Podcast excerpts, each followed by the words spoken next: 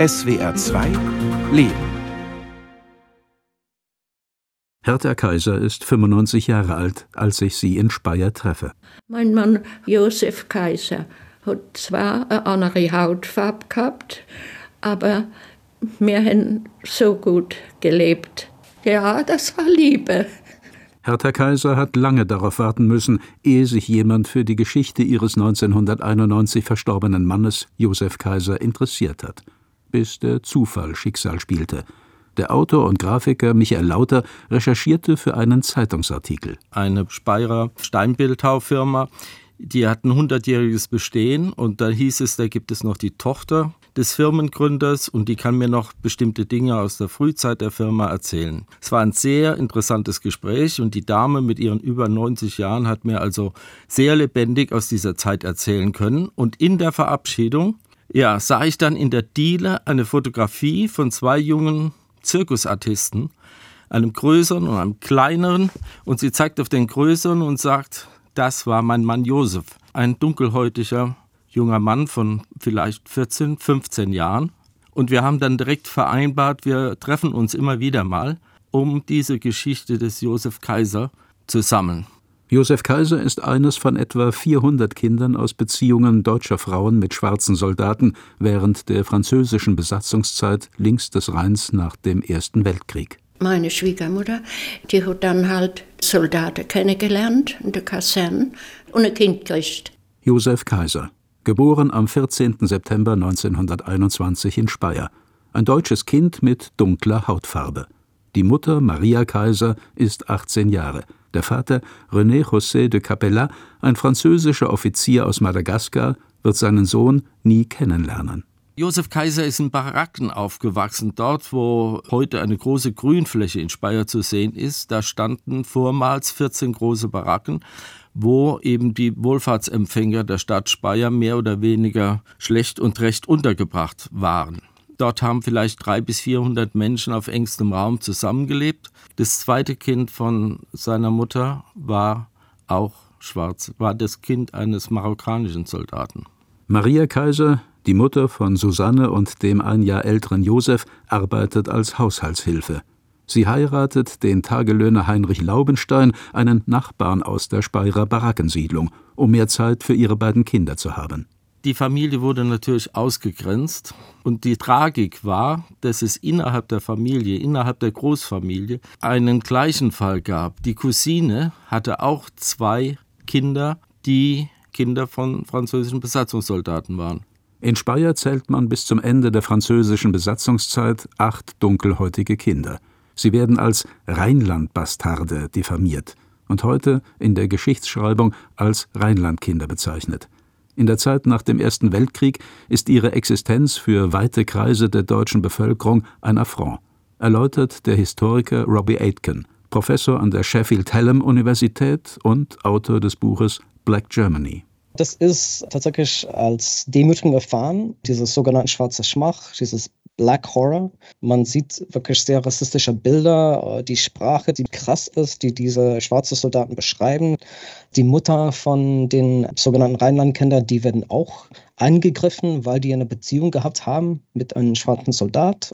Und diese Propaganda dann 1919 bis 21, 22 sehr stark diese Gebieten prägt.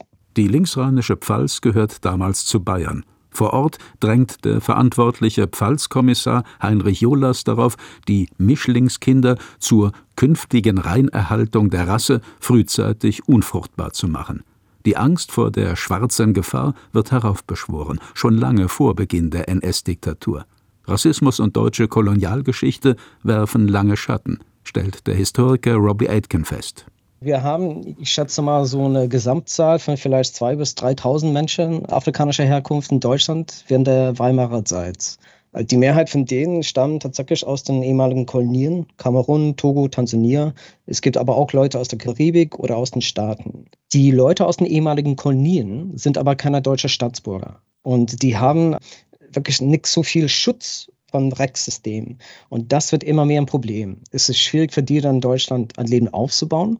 Arbeit zu finden, zu heiraten, Deutschland zu verlassen, eine Wohnung zu finden, das ist sehr schwierig, schon während der Weimarer Zeit.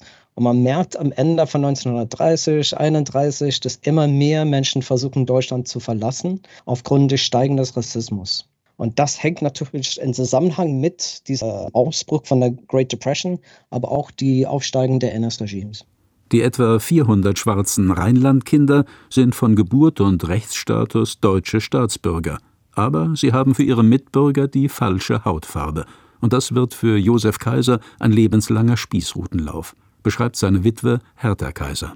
Hat er alles gesagt, dann da bin ich halt braun, das sieht aus wie dreckig. Ostern 1927 kommt Josef Kaiser in die katholische erste Volksschulklasse der Speyerer Zeppelin-Schule. Die Zeugnisse würdigen seinen Fleiß, sein Pflichtbewusstsein und seine turnerische Begabung, die zu seinem Schicksal wird.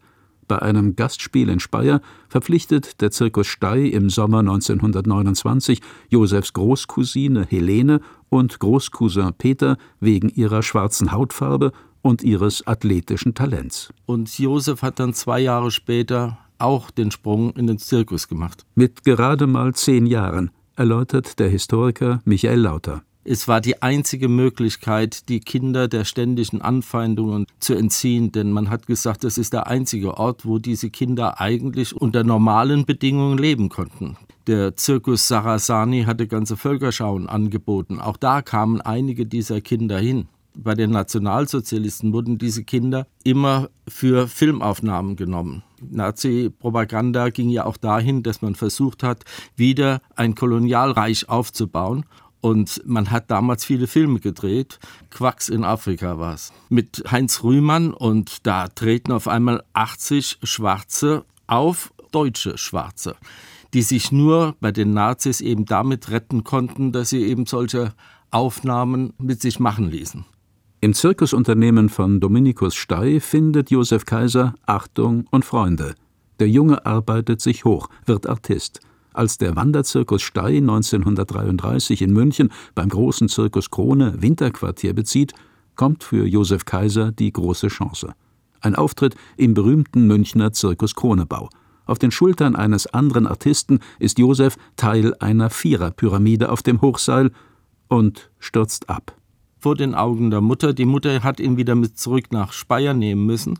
Er hat dann noch seine Schulzeit dort beendet. Er hatte Gott sei Dank einen guten Lehrer, auch das konnte ich recherchieren, der sich sehr um den Schüler angenommen hatte. Aber danach war für ihn keine Lehrstelle da. Er hat sich zwar immer überall beworben, aber sobald er sich persönlich vorstellte, hatte er gemerkt, dass er eigenartig gemustert wurde und man hat ihn einfach weggeschickt und hat gesagt, es ist nichts mehr frei, obwohl er gehört hatte, dort sei sehr wohl eine Stelle frei. Die NS-Rassenideologie hält bereits 1934 Einzug in den staatlichen Gesundheitsämtern der Pfalz.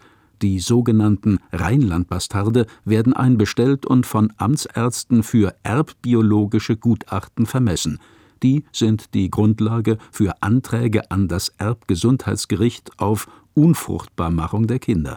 Auch Josef Kaiser wird auf diese Weise im Speyerer Gesundheitsamt erfasst und beschließt, sich aus Nazi-Deutschland abzusetzen, mit 15 Jahren. Josef Kaiser hat sich zuerst auf einem belgischen Schiff aufgehalten. Er hat versucht, als Schiffsjunge dann irgendwie ins Ausland zu kommen, nach Frankreich oder nach Holland. Auf dem Schiff hat man aber schnell entdeckt, dass Josef fliehen möchte. Und man hat ihn dann auf dem Schiff wie ein Sklave gehalten, so dass er selbst von diesem Schiff eben fliehen musste.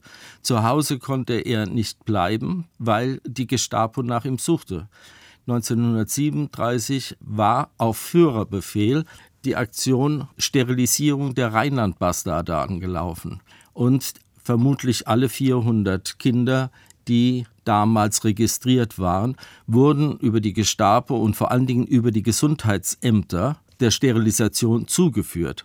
Im Landesarchiv Speyer haben sich die Akten im Fall von Josef Kaiser erhalten. Sie waren völlig unbeachtet geblieben, bis Michael Lauter bei seinen Recherchen auf diese Originaldokumente gestoßen ist. Josef Kaiser war nach seinem Aufenthalt im Schiff dann auch für einige Zeit bei einem Bauern in der Südpfalz, der ihn dort versteckte nach der Ernte ist er dann wieder nach Hause gekommen und dann hat dann dort die Gestapo zugegriffen. Höchstwahrscheinlich hat die Mutter auch den Druck nicht mehr lange aushalten können, der auf sie ausgeübt wurde. Denn man hat ihr offen mit Konzentrationslager gedroht. Auf der anderen Seite war es die einzige Möglichkeit, auch für die Gestapo, die Kinder sterilisieren zu lassen, wenn die Mütter ihr Einverständnis erklärten.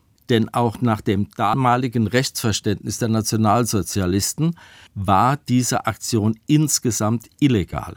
Alle Akten sollten auch wieder zurück nach Berlin gebracht werden und wurden dort unter Verschluss gehalten. Michael Lauter kann aufgrund dieser Unterlagen auch die Täter benennen. Der Leiter der Sonderkommission 2, Dr. Albert, hat darin zum Beispiel in einem fast zweiseitigen Brief genaue Anweisungen an das Gesundheitsamt Speyer gestellt, wie der Mulatte Josef Kaiser festzusetzen ist, wie er ins städtische Krankenhaus Ludwigshafen verbracht werden soll, wer ihn dort operiert, welche Stationsschwester genau Bescheid weiß, welche Gestapo-Leute in Einsatz kommen. Alle diese Sachen sind aktenkundig. All das blieb nach 1945 ohne Folgen. Dem Dr. Albert hat man versucht, nach dem Krieg den Prozess zu machen. Es kamen sogar noch Anzeigen nach seinem natürlichen Tod. Ein Professor Dr. Rohwald, der die anthropologische Untersuchung an Josef Kaiser vornahm, der damals am Hygieneinstitut in Heidelberg arbeitete, konnte auch noch nach dem Krieg unbehelligt weiterarbeiten. Er hat sogar dann für die Bundeswehr und für den Entwicklungsdienst tropenhygienische Empfehlungen herausgegeben. Am 29. Oktober 1937 wird im städtischen Krankenhaus Ludwigshafen der Eingriff an dem 16-jährigen Josef Kaiser vorgenommen. Er ist ein Abkommen eines Angehörigen der ehemaligen farbigen Besatzungstruppen und weist eindeutig entsprechende anthropologische Merkmale auf. Er ist deshalb unfruchtbar zu machen. So der Beschluss im Wortlaut. Josef Kaiser hat in den 60er Jahren Konzepte aufgestellt, um eine Wiedergutmachung zu erlangen. Und diese Konzepte sind erhalten. Auf der Rückseite eines Papieres von seinem Angelsportverein schreibt er, ich liebe Kinder über alles. Mein größtes Glück auf der Welt wäre, ein eigenes Kind zu haben. Ich meine, wenn man das liest, das erschüttert einen dann doch sehr. Seine Schwester Susanne hatte das gleiche Schicksal. Auch sie wurde zwangssterilisiert. 1942 lernt Susanne bei Siemens, wo sie als Arbeiterin mit damals kriegswichtigen Arbeiten betraut war, Dort wurden Zünder höchstwahrscheinlich auch hergestellt. Da lernt sie einen belgischen Kriegsgefangenen kennen, verliebt sich in ihn. Man tauscht 14 Liebesbriefe heimlich aus, zwei Fotografien und wegen dieser Kontaktaufnahme wird Susanne Kaiser dann zu sieben Monaten Gefängnis verurteilt. Auch da gibt es Gerichtsakten darüber, die das genau belegen. Susanne Kaiser hat danach den Wunsch geäußert, nur noch einen Ausländer heiraten zu wollen. Sie hat dann einen französischen Fremdarbeiter nach dem Krieg dann geheiratet. Sie ist dann später wieder zurück nach Deutschland gekommen und ist im Elternhaus verstorben. Zurück in das Jahr 1937 und zu Josef Kaiser. Wie weiterleben im NS-Staat, zwangssterilisiert als schwarzer Deutscher. Josef Kaiser war ein gebrochener Mensch der strahlende junge Mann ist dann immer mehr nach dieser Sterilisation in Depression verfallen. Er hat auch einen Selbstmordversuch direkt, Gott sei Dank wurde dieser Selbstmordversuch eben verhindert. Es war für ihn auch nach seiner Sterilisation schwierig, jetzt weiter in Speyer zu leben. Er konnte sich zwar dank einer Ausbildung als Lastkraftwagenfahrer ein bisschen Geld verdienen, aber er wurde auch auf der Straße offen angefeindet. Frauen, die ihn auf der Hauptstraße sahen, haben sich öffentlich mokiert und auch gerufen, unsere Männer sind im Krieg an der Front, müssen ihren Kopf hinhalten und der Neger läuft einfach so durch die Straßen. Als schwarzer Deutscher wird Josef Kaiser im Zweiten Weltkrieg nicht zur Wehrmacht eingezogen. Aber Josef Kaiser ist Deutscher ein schwarzer Deutscher, der nicht abseits stehen will und seinem Vaterland im Zweiten Weltkrieg dienen möchte, auch wenn dessen Nazi-Herrscher sein Leben ruiniert haben. Der Historiker Robbie Aitken, Autor des Buches Black Germany. Aber man muss nicht vergessen, dass diese Kinder sind schon in Deutschland aufgewachsen. Die sind dort sozialisiert. Viele von denen fühlten sich als Deutsche. Und wieso sollten sie sich nicht als Deutsche fühlen? Ein gewisser Patriotismus kann man schon spüren. Weil die ausgegrenzt worden sind, heißt nicht, dass die nicht eine Beziehung zu Deutschland aufgebaut haben. Josef Kaiser meldet sich zum Arbeitsdienst bei der Organisation Todd. Die hält mit Hilfe von Zwangsarbeitern und Freiwilligen Rüstung und Logistik für die Nazis am Laufen. Josef Kaiser wird in Finnland eingesetzt. Die Organisation Todd war für ihn damals eine gewisse Rettung aus diesem Rechtfertigungsdruck. Die Organisation Todd hat dann ab 1943 im großen Maße alle Menschen, die man eigentlich nicht wollte, aber die für schmutzige und gefährliche Arbeiten zu gebrauchen waren, in Sondereinheiten zusammengestellt. Und so kam Josef Kaiser zum Nordkap er war dort in einer Einheit als Fahrer, aber auch als Schneeschipper engagiert. Er hat den Krieg überlebt, kam Mitte 1945 wieder nach Speyer. Dort kehrt Josef Kaiser wieder zu seiner großen Liebe zurück. Hertha Grimm heißt sie. 1943 haben sie sich kennengelernt. Sie beide mussten vorsichtig sein. Wie ich ihn kennengelernt habe, er war halt ein ganz normaler junger Mann, wie all, nicht?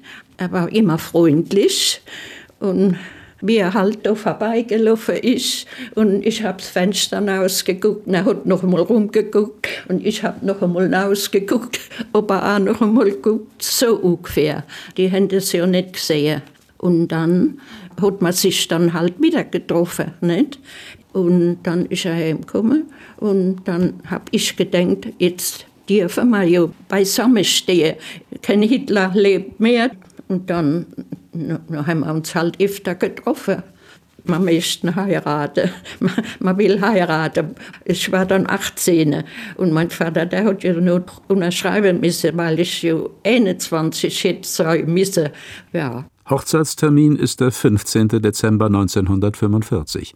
Und Hertha weiß, dass sie und Josef niemals eigene Kinder haben werden. Dann habe ich eine ganze Nacht die ganze Nacht. Ich habe gar nicht an euch schlafen können, weil meine Mutter hat immer gesagt, ich freue mich so, wenn du Kinder hast. Ich sehe deine Kinder und du magst den Laden, das Lebensmittelgeschäft, du magst das. Und ich will noch Großmutter werden. Da habe ich an meine Mutter gedacht, die war aber doch schon gestorben, wie ich 14 war. Morgens um 6 habe ich gedacht, das kann ich nicht, dass ich ihn jetzt absagt, tote Wäsche. Hertha Kaiser war in diesem Moment bewusst, dass ihr großer Wunsch nach Kindern nicht in Erfüllung gehen kann. Die ganze Nacht habe ich mir das überlegt. Morgens habe ich gedacht, ich heiraten. Wenn er kein Glück hat, dann soll er wenigstens das Glück haben aber sie hatte insgeheim gehofft, dass man doch da noch irgendwas wohl machen könnte, irgendeine Heilbehandlung, und sie hat dann auch ihr bekannte Nationalsozialisten in Speyer, zum Beispiel den zweiten Bürgermeister, den hat sie auch direkt besucht und hat von ihm eine Heilbehandlung gefordert. Er sollte dafür sorgen, dass ihr Josef wieder zurück operiert werden würde. Die Hoffnungen sind vergebens. Josef und Hertha Kaiser bleiben kinderlos. Aber zusammen und zu zweit sind sie stark. Er verlegt Eisenbahnschwellen, stemmt Gewichte beim Athletenclub, ist mit seinen Anglerfreunden unterwegs. Hertha arbeitet bei der Firma Heinkel und dort, beim Flugzeugwerk in Speyer, kommt auch Josef Kaiser unter.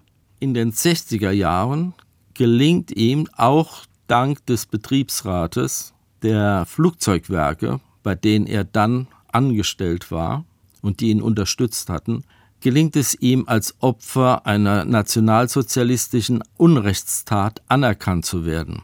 Im Juli 1962 erlässt das Bezirksamt für Wiedergutmachung einen Entschädigungsbescheid. 5000 für die Sterilisation, 5000, weil er keinen Beruf lernen gedurft hat. Und dann hat er Rente gekriegt. 127 Mark waren das am Anfang. Und das Geld habe ich aber nie, nie augeriert für mich. Habe ich gleich auf die Bank und auf fünf Jahre angelegt. Und wie die fünf Jahre rum waren, habe ich es wieder angelegt. Nur einmal der Herr Weber gesagt von der Sparkasse, war Kaiser, was haben Sie eigentlich vor? Dann habe ich gesagt, wir haben keine Kinder, wenn soll man bauen? Kann das erlittene Unrecht überhaupt wieder gut gemacht werden? Die Entschädigung? Ein lächerlicher Geldbetrag. Aber dass Josef Kaiser im Juli 1962 endlich von staatlicher Seite als Opfer des Nationalsozialismus anerkannt wird, ist für den dunkelhäutigen Deutschen eine Genugtuung, die er feiert. Niemand von seinen Freunden wusste aber, was die Nazis mit ihm gemacht hatten. Er hat seine Angelfreunde eingeladen, er hat ihnen Papier ausgegeben und zum Höhepunkt hat er sie dann in die Zelluloidfabrik geführt, dort wo damals noch ein sehr hoher Schornstein stand, und mit seinem artistischen Geschick ist es ihm gelungen, bis ganz oben auf den Kamin ranzukommen und zur großen Überraschung seiner Freunde, die sich unten natürlich die Hände vor den Mund gehalten haben und aufgeregt waren, hat er oben dann den Handstand und dann auch noch den einhammigen Handstand gezeigt. Mit dieser Schilderung endet das Buch von Michael Lauter Der schwarze Kaiser. Und die Erinnerung an Josef Kaiser, dem Rheinlandkind, dem schwarzen Deutschen aus Speyer, ist damit noch nicht zu Ende. Die Historikerin Dr. Manuela Baucher arbeitet an einer Ausstellung über die Opfer der NS-Zwangssterilisationen in Zusammenhang mit den sogenannten Rasseforschungen am ehemaligen Kaiser-Wilhelm-Institut in Berlin. Und da wird Josef Kaiser eine Rolle spielen, weil seine Geschichte eben so gut dokumentiert ist, weil er selbst Gelegenheit hatte, auch noch mit Angehörigen, insbesondere mit seiner Frau, über sein Erleben und sein Leiden zu sprechen, das einzuordnen und wir deshalb tatsächlich nicht für ihn sprechen müssen. Ich würde schon sagen, dass diese Geschichte auch wichtig ist für die Geschichte schwarzer Menschen in Deutschland und auch Identitätsfindung zu bekommen. Josef Kaiser ist 1991 im Alter von 70 Jahren gestorben. Seine Witwe Hertha Kaiser und der Autor und Grafiker Michael Lauter haben ihm in ihrem Buch ein berührendes Stück Erinnerung gewidmet. Der Schwarze Kaiser. Eine Recherche auf 168 Seiten mit 100 Illustrationen. Sachbuch, Graphic Novel, Biografie, Lebensroman, Memoir. Von allem etwas. Die Geschichte von Josef Kaiser ist so unglaublich, wie sie ist einzigartig und sie musste einfach für die Nachwelt in dieser Form erhalten bleiben. Hertha Kaiser ist 95 Jahre. Und am Ende, sagt sie, ist es auch die Geschichte einer großen Liebe, die sich gegen alle Vorurteile durchgesetzt hat. Manchmal denke ich halt, war viel Mitleid dabei? Oder wie ist es, wenn man, wenn man für jemand 100 da sein will? Er hätte niemand anders können. Andere zu mir gesagt, ich hätte es nicht erlaubt, meine Tochter. Ich habe gedenkt, mit dem Herz muss man lieben. Das hat mir meine Mutter gesagt. Mit dem Herz. Ja, das war Liebe. Echte Liebe.